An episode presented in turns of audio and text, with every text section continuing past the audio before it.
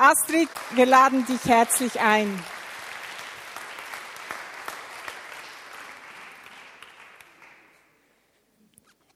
Also ich weiß ja nicht, ob ich genug Schweizerdeutsch verstehe, aber du hast eben was gesagt, das ist schon sehr speziell.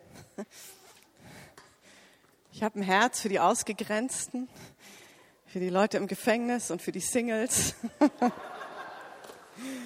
Also ich hoffe, das war ein Irrtum, ja. Ansonsten würde ich sagen, ich bin hier genau richtig, ja. Ja, ich bin unterwegs für MWAC. Und dann frage ich immer, wonach klingt das, MWAC? Jetzt weiß ich nicht, ob in der Schweiz die Energiekonzerne auch GASAC und BWAC und so heißen. In Deutschland heißen die Energiekonzerne so. Und dann denke ich immer, dann bin ich ja richtig.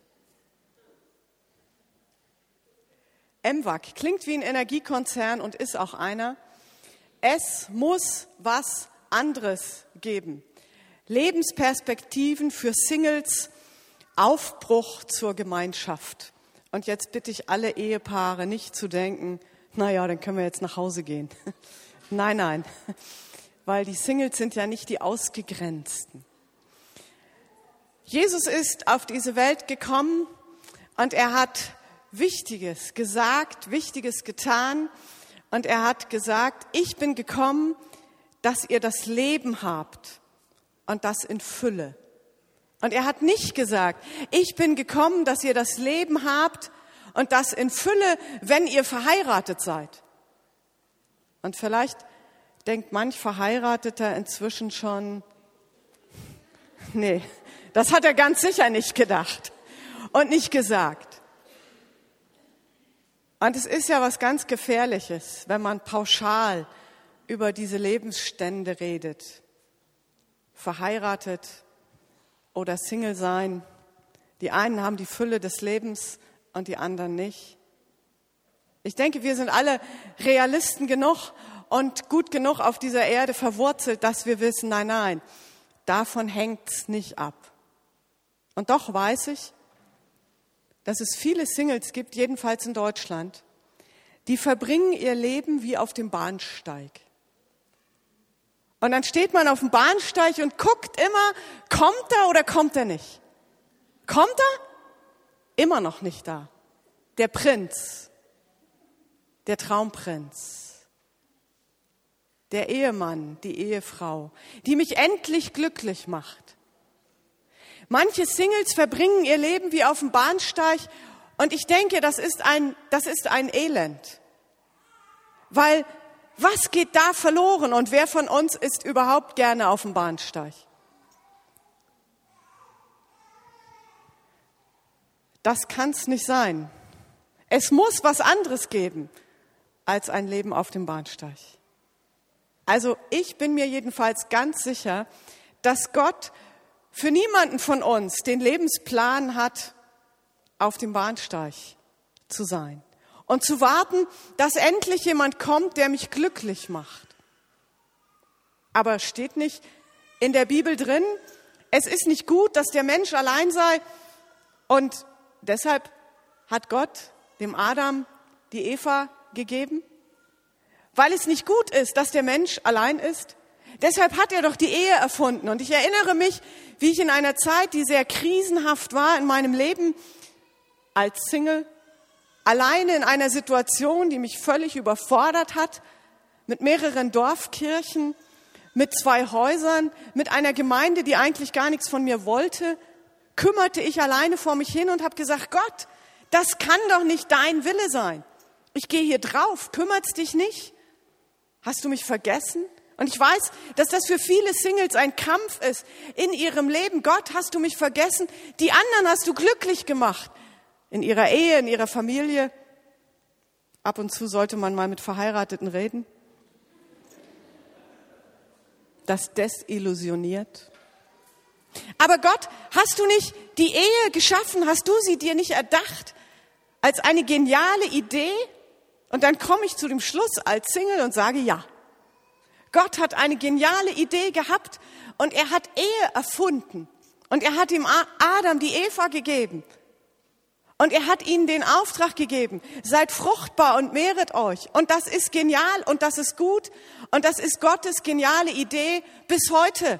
Und es ist wichtig, dass wir als Christen darum ringen, auch diese geniale Idee Gottes hochzuhalten und darum zu kämpfen, dass in unseren Gemeinden, in unseren Ländern, in unseren Völkern die Ehe nicht wie Billigware immer wieder in die Tonne gehauen wird. Ehe, eine geniale Idee Gottes. Schöpfungsordnung Gottes. Ganz klar, unbestritten. Und dann sitzen wir Singles da und ich habe es halt erlebt in dieser Zeit, wo ich in dieser Krise hing. Ich schüttete mein Herz einem lieben Bruder und Seelsorger aus und er sagt zu mir, ja, Fräulein Eichler, so sprach man mich damals an. Wenn Sie verheiratet wären, hätten Sie diese Probleme nicht. Und dann kam ja, steht doch in der Bibel, es ist nicht gut, dass der Mensch allein sei. Sprich, heirate und du hast andere Probleme.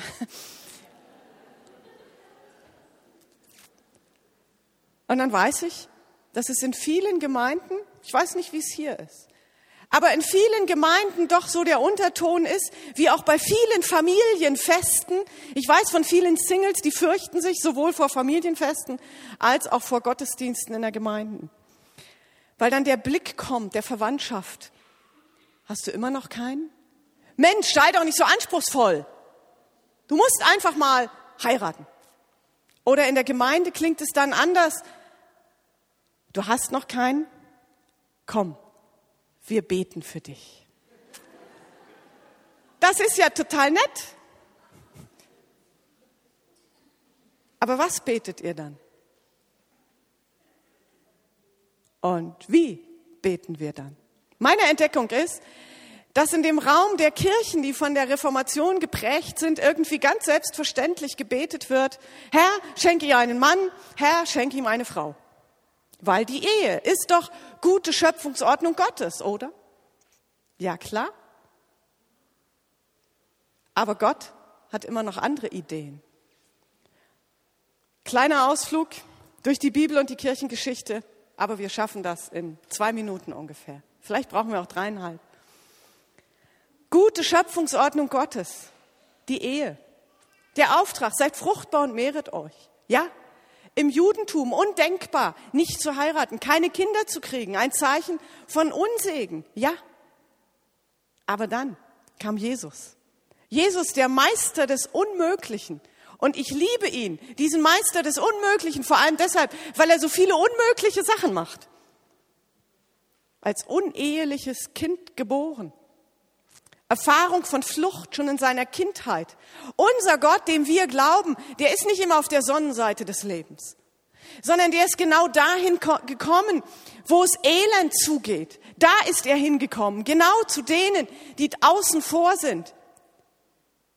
Und dann macht er unmögliche Sachen, begibt sich zu den Zöllnern und Sündern. Ich glaube, deshalb habe ich so gerne im Gefängnis gearbeitet, weil ich mich da so wohl gefühlt habe bei diesen Leuten.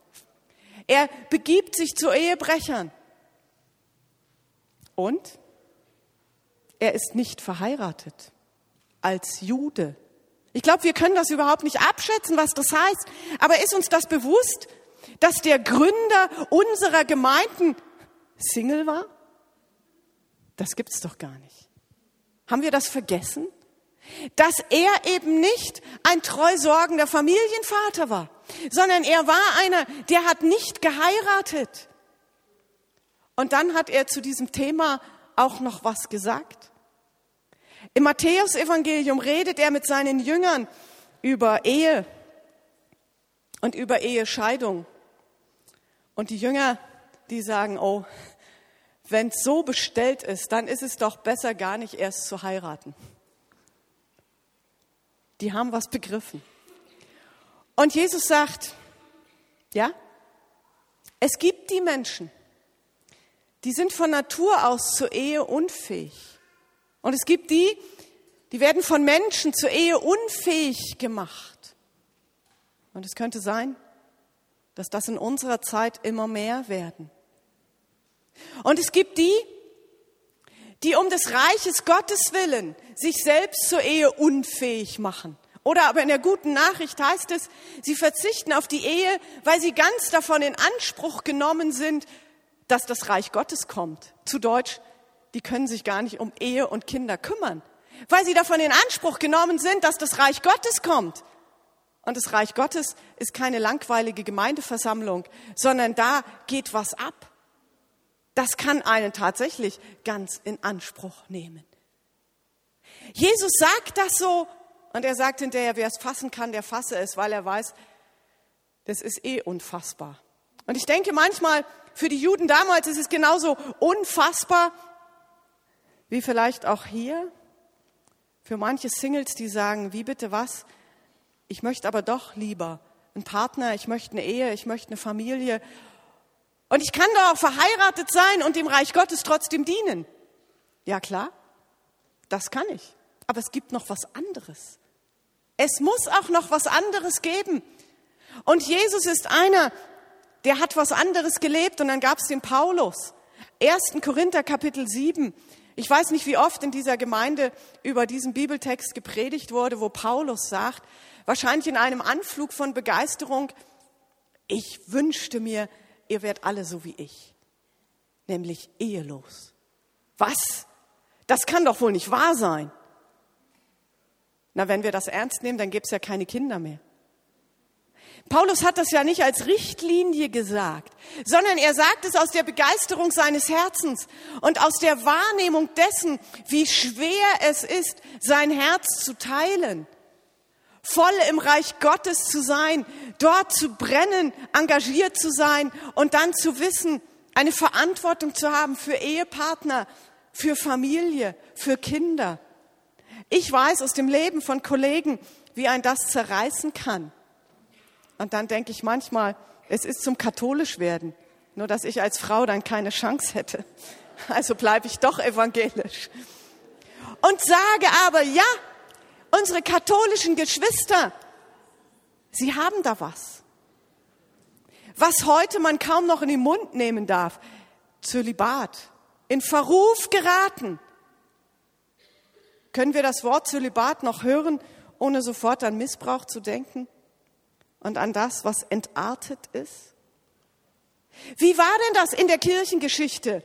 Wir sind ja in unseren dreieinhalb Minuten Durchgang durch die Bibel und die Kirchengeschichte.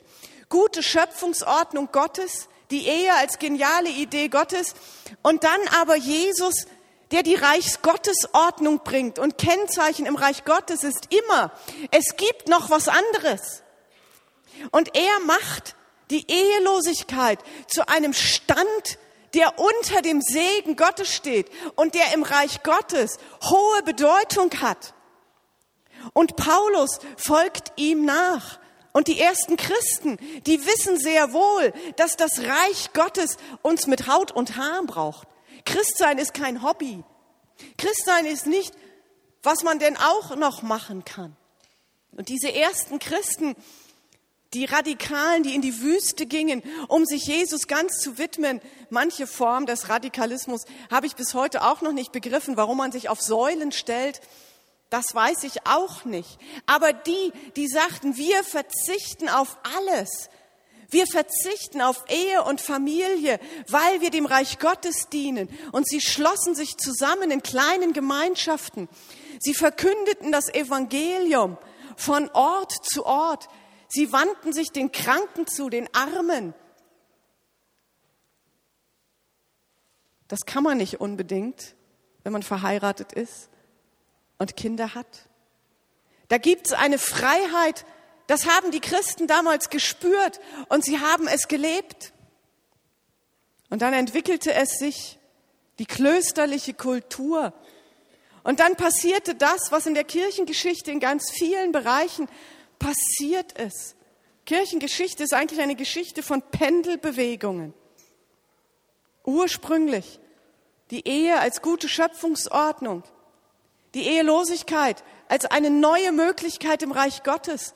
Und im Mittelalter war es passiert, dass man sagte, oh ja, die unverheirateten, die zölibatär lebenden Christen, das sind die eigentlich wahren Christen, die leben wirklich geistlich.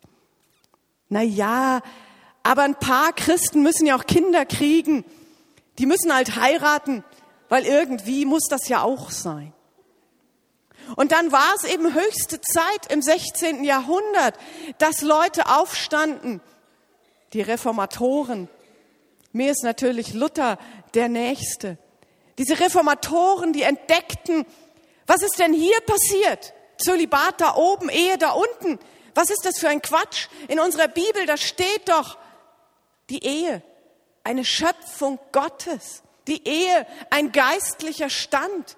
Mann und Frau sind berufen dazu, Vater und Mutter zu werden. Und die Reformatoren haben das wiederentdeckt.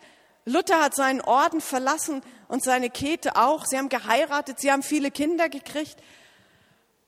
Und sie haben etwas begründet, was uns bis heute prägt. Und das Pendel hat sich bewegt. Und wenn ich mich heute umschaue in den Kirchen, die aus der Reformation kommen, dann hat man den Eindruck, die eigentlich wirklich gesegneten Christen sind die Verheirateten. Die haben's. Die erfüllen Gottes Auftrag aus 1. Mose 1. Und wer nicht verheiratet ist, ach ja, wir beten, dass Gott dich auch glücklich macht. Kirchengeschichtliche Pendelbewegung. Und ich sage mir, Herr, tu doch das, was du an vielen Stellen tust in unserer Zeit, bring das zusammen, was zusammengehört.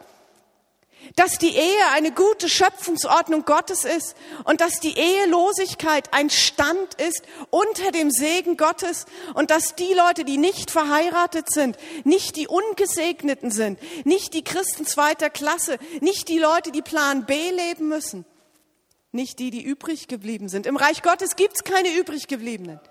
Ich wehre mich dagegen, dass mich jemand als übrig geblieben bezeichnet. Nein, ich bin bevorzugt im Reich Gottes.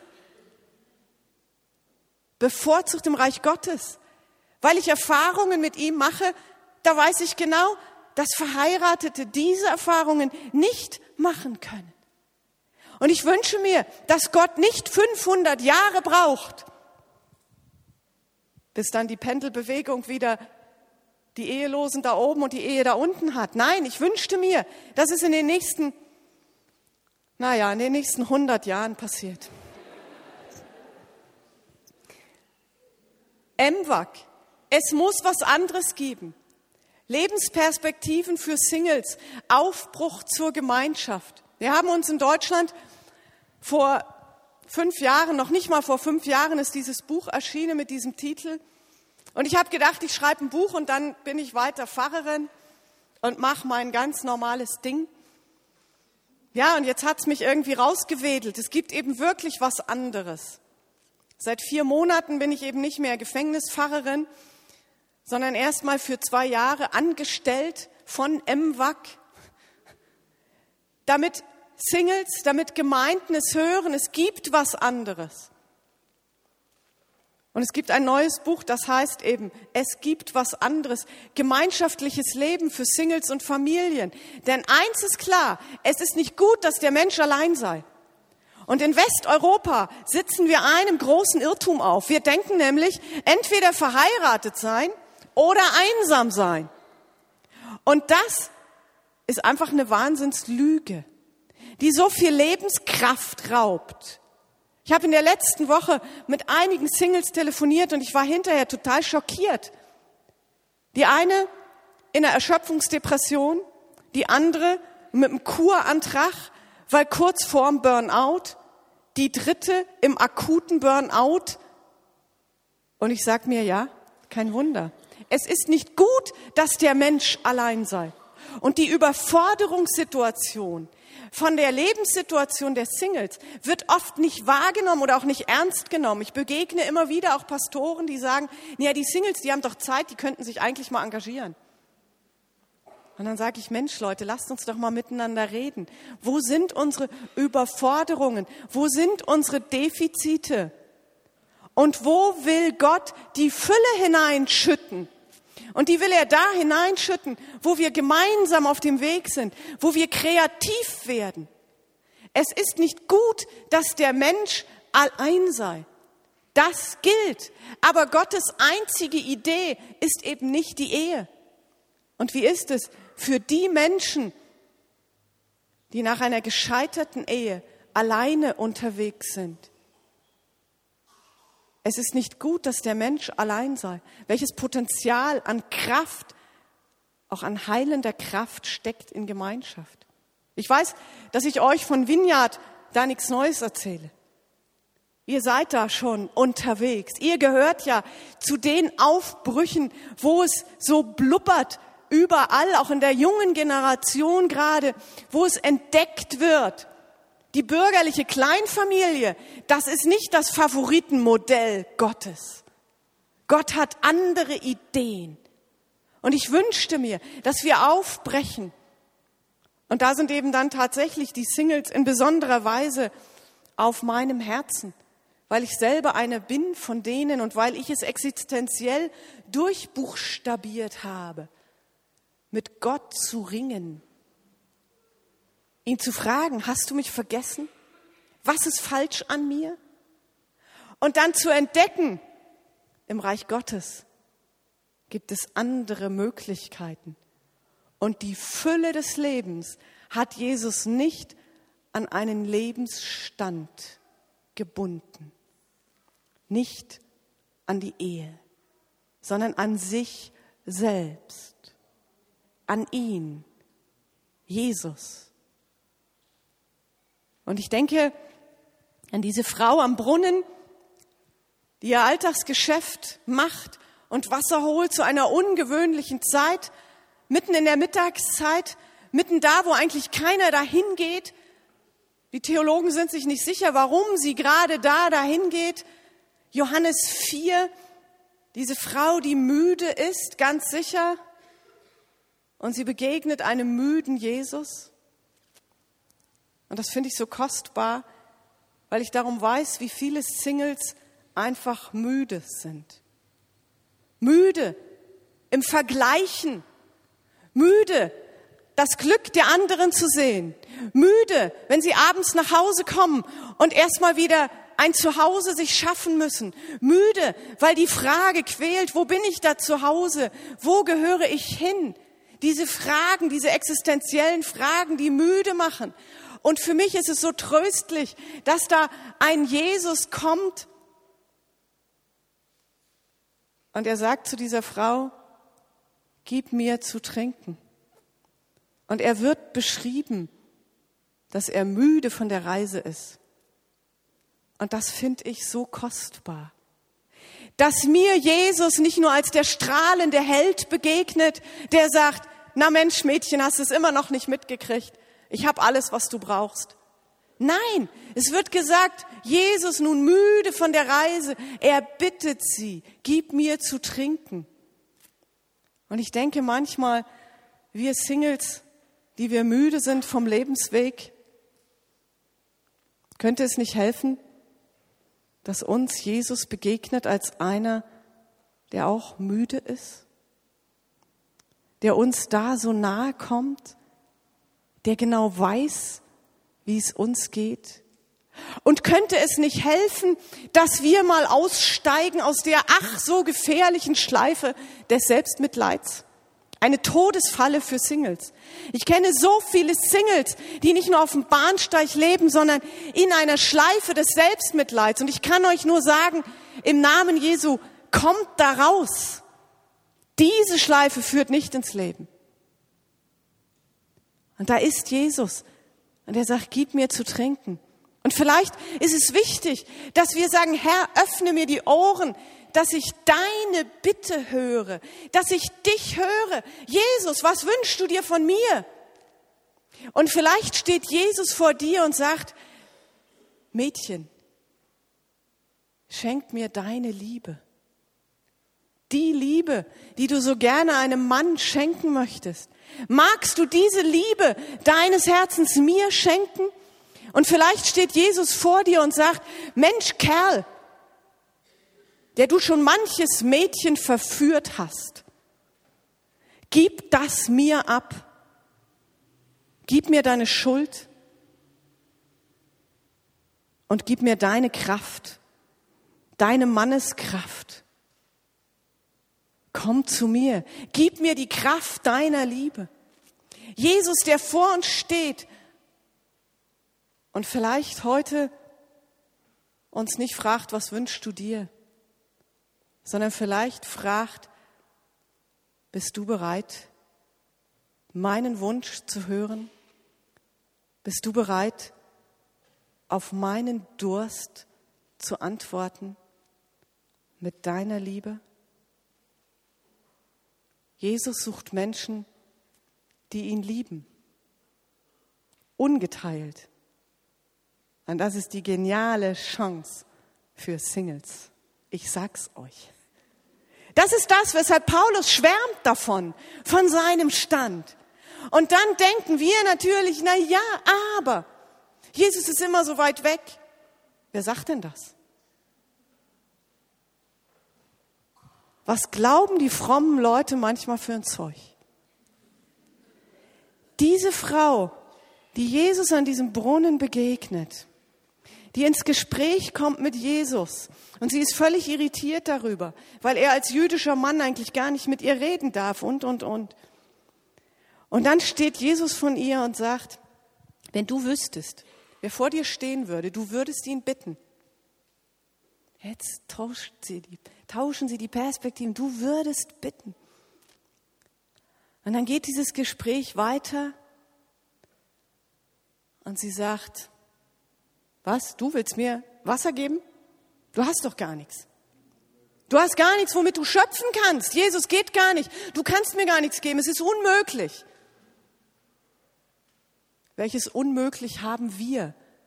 Jesus, du willst Liebe, das soll mein Leben erfüllen. Ich als Single ist doch unmöglich. Diese Frau, sie sagt Jesus, du kannst es mir nicht geben. Du hast gar nicht, womit du schöpfen kannst. Und außerdem, dieser Brunnen ist vom Vater Jakob. Und du willst doch wohl nicht mehr, nicht mehr sein als Jakob. Weißt du, ich habe schon alles ausprobiert. Und außerdem, das geht doch gar nicht. Warum auch immer. Diese Unmöglichs, die vielen Versuche, die Tradition, unser Vorstellungsvermögen. Und dann sagt Jesus zu ihr, Wer von diesem Wasser hier trinkt, aus diesem Brunnen, der wird wieder dursten. Wenn ich aber das Wasser dir gebe, dann wird es in dir zu einer Quelle, die in das lebendige Leben, in das ewige Leben quillt. Es wird in dir zu einer Quelle. Und das ist für mich eine ganz entscheidende Frage für uns Christen insgesamt und für Singles noch mal ganz besonders. Der Unterschied, ob wir von Brunnen leben. Brunnen sind gut. Wir brauchen Brunnen. So eine Brunnenstube wie so ein Gottesdienst. Das ist ein Brunnen. Da kommen wir und da schöpfen wir. Und dann treffen wir die anderen und sagen, was hast denn du da heute in deinem Eimer? Aber diese Brunnen, die reichen nicht. Und wenn wir auf dem Bahnsteig stehen und darauf warten, dass endlich jemand kommt, der unseren Brunnen füllt. Und ich glaube, dass es ein Geheimnis gibt und ein Geheimnis geben kann zwischen Jesus und den Singles in ganz besonderer Weise. Und dann sage ich nicht, dass Singles was Besseres sind. Aber ich glaube, dass Jesus mit Singles nochmal eine ganz spezielle Beziehung eingehen kann. Und ich glaube, dass da Quellen aufbrechen können. Aber wie? Da muss tief gegraben werden. Da muss unter Umständen gesprengt werden. Da geht es nicht ohne Zerbruch. Da sterben Träume. Und das ist nötig. Und es ist so wichtig, dass wir als Singles bereit sind, aufzubrechen, auch unsere Träume sterben zu lassen, durch Zerbruch zu gehen, Quellen die kommen nicht einfach so aus dem Asphalt. Quellen, die Gott freisetzt, die liegen tief. Und da geht es ums Ganze. Aber da wird Leben freigesetzt. Und meine Hoffnung ist, und ich spreche jetzt wirklich speziell zu den Singles, dass wir den Bahnsteig verlassen. Und dass wir nicht auf dem Bahnsteig mit unseren Eimern stehen und hoffen, dass irgendjemand diesen Eimer füllt, sondern dass wir den Bahnsteig verlassen, dass wir unsere Ohren öffnen und sagen, Jesus, was wünschst du dir von mir? Was ist dein Durst? Was ist dein Verlangen? Und dass wir sagen, Jesus, egal was es kostet, ich will, dass deine Quelle, die Quelle des Lebens in meinem Leben aufbricht. Und ich will, dass aus dieser Quelle etwas sprudelt, was Leben in sich trägt für die Menschen in unseren Orten, in unseren Städten, wo es so viele Singles gibt, denen man das Unglück nicht ansieht. Das sieht man bei den christlichen Singles schneller. Die christlichen Singles, die gehen eher gebückt. Entschuldigung, ich habe noch keinen. Die Singles draußen in der Gesellschaft, die gehen autonom. Die haben auch ihren Partner um die Ecke, wo die sexuellen Bedürfnisse befriedigt werden. Aber wisst ihr, wie arm die innen drin sind? Und die brauchen christliche Singles im aufrechten Gang. Die brauchen christliche Singles, die wissen, ich bin geliebt und die Jesus auch zutrauen, dass er selbst in die Tiefen der sexuellen Bedürfnisse hineinkommt, dass sein Leben sogar da eindringt. Unmöglich. Ist Gott alles möglich? Was glauben wir? Was bekennen wir? Wenn wir die Singles in dieser Gesellschaft, in unserer Kultur erreichen wollen, dann kommt es darauf an, dass wir Leben in uns tragen und dass wir uns dessen bewusst sind, dass wir Geliebte sind, nicht übrig geblieben, nicht zweite Klasse, nicht wertlos, sondern begehrt vom König aller Könige, der unser Leben zu lebendigen Quellen machen will. Und dann, Leute, lasst uns rauskommen aus unseren Löchern der Autonomie, der Unabhängigkeit und uns einlassen auf Gemeinschaft und kreativ werden in dem, unser Gott auf dem Herzen hat. Amen.